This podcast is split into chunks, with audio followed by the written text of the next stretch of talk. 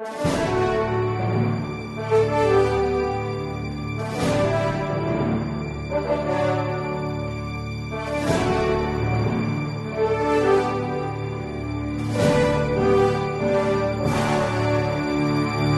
Resposta Católica de hoje, gostaríamos de responder a pergunta se é pecado grave desobedecer às leis do trânsito.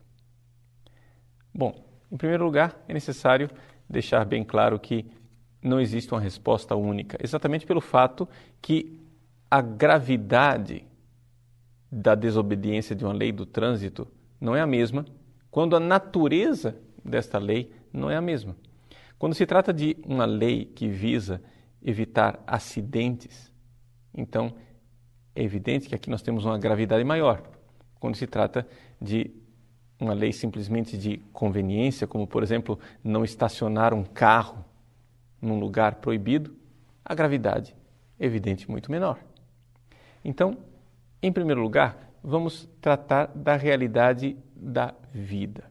E aqui é que está o centro da normatividade da lei do trânsito. Porque nós sabemos as graves consequências para a vida humana de se dirigir, se conduzir um automóvel de forma imprudente. Interessante a gente ver que algumas pessoas têm uma verdadeira transformação de personalidade quando estão atrás do volante.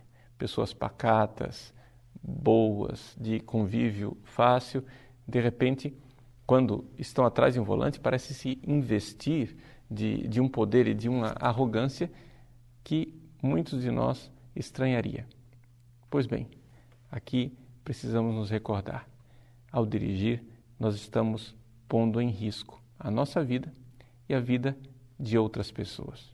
Então, é aqui que nós encontramos a lei da igreja que nos adverte no Catecismo da Igreja Católica, no número 2269, dizendo assim: o quinto mandamento proíbe que se faça algo com a intenção de provocar indiretamente a morte de uma pessoa.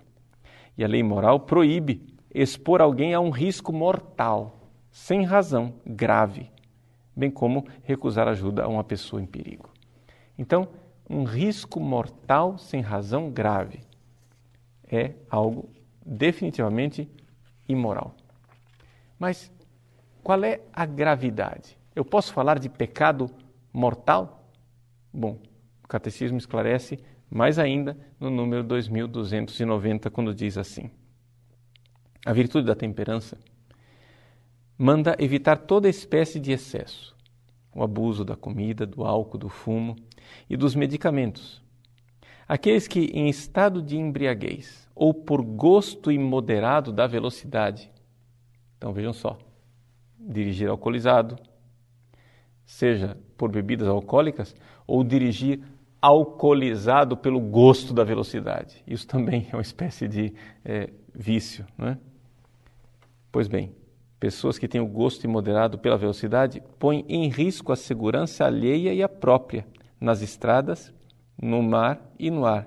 Tornam-se gravemente culpáveis. Então, colocar em risco a sua própria vida e a vida de outras pessoas é pecado mortal. Importante fazer esse exame de consciência, porque acho que tem gente aí que pecou gravemente e precisaria se confessar. Né? Para explicar o porquê disto que eu estou dizendo, você poderia é, consultar um manual de bioética famoso do cardeal Hélio Sgreccia, que foi presidente agora emérito, do, da Pontifícia Academia para a Vida. E o cardeal Sgreccia, ele lembra um famoso discurso do Papa Pio XII, que foi pronunciado no dia 3 de outubro de 1955. Nesse discurso, o Papa está eh, se dirigindo aos participantes de um congresso de uma federação internacional eh, da estrada.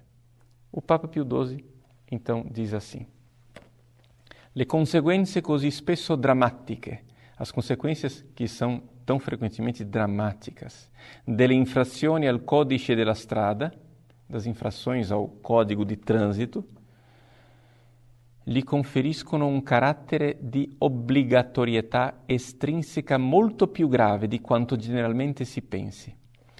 conferem um caráter de obrigatoriedade extrínseca muito mais grave de, de quanto geralmente se pense. Ou seja, é muito mais grave você transgredir o código de trânsito do que geralmente se pensa. E o que é que Pio XII esclarece, dizendo: Gli automobilisti non possono contare solo sulla loro vigilanza. Ou seja, quem conduz um veículo não pode somente contar sobre sua própria vigilância, sua atenção. Não, mas eu estava prestando atenção. Sim, tudo bem, mas espera lá. Vejam o que o Papa diz. La loro vigilanza è abilità, né? não é só a sua vigilância, é a sua habilidade. Per evitare incidenti, para evitar acidentes. Ma devono inoltre mantenere un giusto margine di sicurezza. Mas devem, além disso, manter uma margem adequada de segurança. Se vogliono essere in grado di risparmiare gli imprudenti e di far fronte alle difficoltà imprevedibili. Se quiserem né, é, estar, ser capazes de evitar as pessoas imprudentes e de enfrentar as dificuldades que são imprevisíveis. Então, aqui são duas coisas. Quando você é, dirige, você tem a sua habilidade, a sua atenção, aquilo que você faz. Mas você deve também prudentemente né, lembrar que nem todas as pessoas têm juízo e tem gente que dirige como um louco. Você deve, contar com isso, porque você não, não está dirigindo no paraíso, você não está dirigindo no mundo de Alice, no País das Maravilhas. Você está dirigindo num mundo onde existem pessoas com pecado mortal e são imprudentes. Você deve contar com isso. Não somente você deve também contar com o fato de que existem dificuldades imprevisíveis. Ou seja, um cachorro que atravessa a estrada, né? uma pedra que rola de uma encosta. Tudo isso devemos considerar. Pois bem, o centro, portanto, daquilo que nós estamos analisando é a dignidade da vida humana. Você poderia, no entanto, dizer: sim, mas existem tantas outras leis do trânsito que não envolvem a questão da vida humana. Por exemplo, estacionar um carro na faixa amarela, onde eu não estou ali causando nenhum acidente, simplesmente estou desobedecendo uma lei é, meramente penal.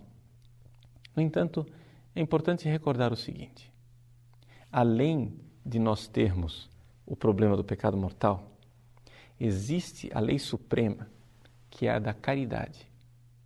E nós deveríamos parar um pouco com essa mentalidade de querer dividir um cabelo no meio para entender qual lei do trânsito eu irei obedecer e qual lei do trânsito eu não irei obedecer. Por quê?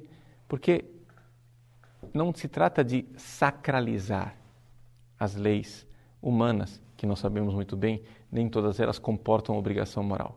Mas se trata de mudarmos de mentalidade e compreender que o convívio social exige de nós também a consideração das necessidades dos outros. E se existem normas para algumas coisas, como por exemplo estacionar o carro no lugar adequado, é porque talvez esteja ali escondida uma caridade a ser exercida no convívio social. No trânsito, nós muitas vezes esquecemos que não são carros ao nosso redor mas são pessoas dentro daqueles carros. E ao dirigir com prudência e dentro das normas da educação, do bom convívio, dos respeito às leis e da caridade, nós estamos realmente exercendo um ato de amor, que é aquilo que distingue o verdadeiro cristão.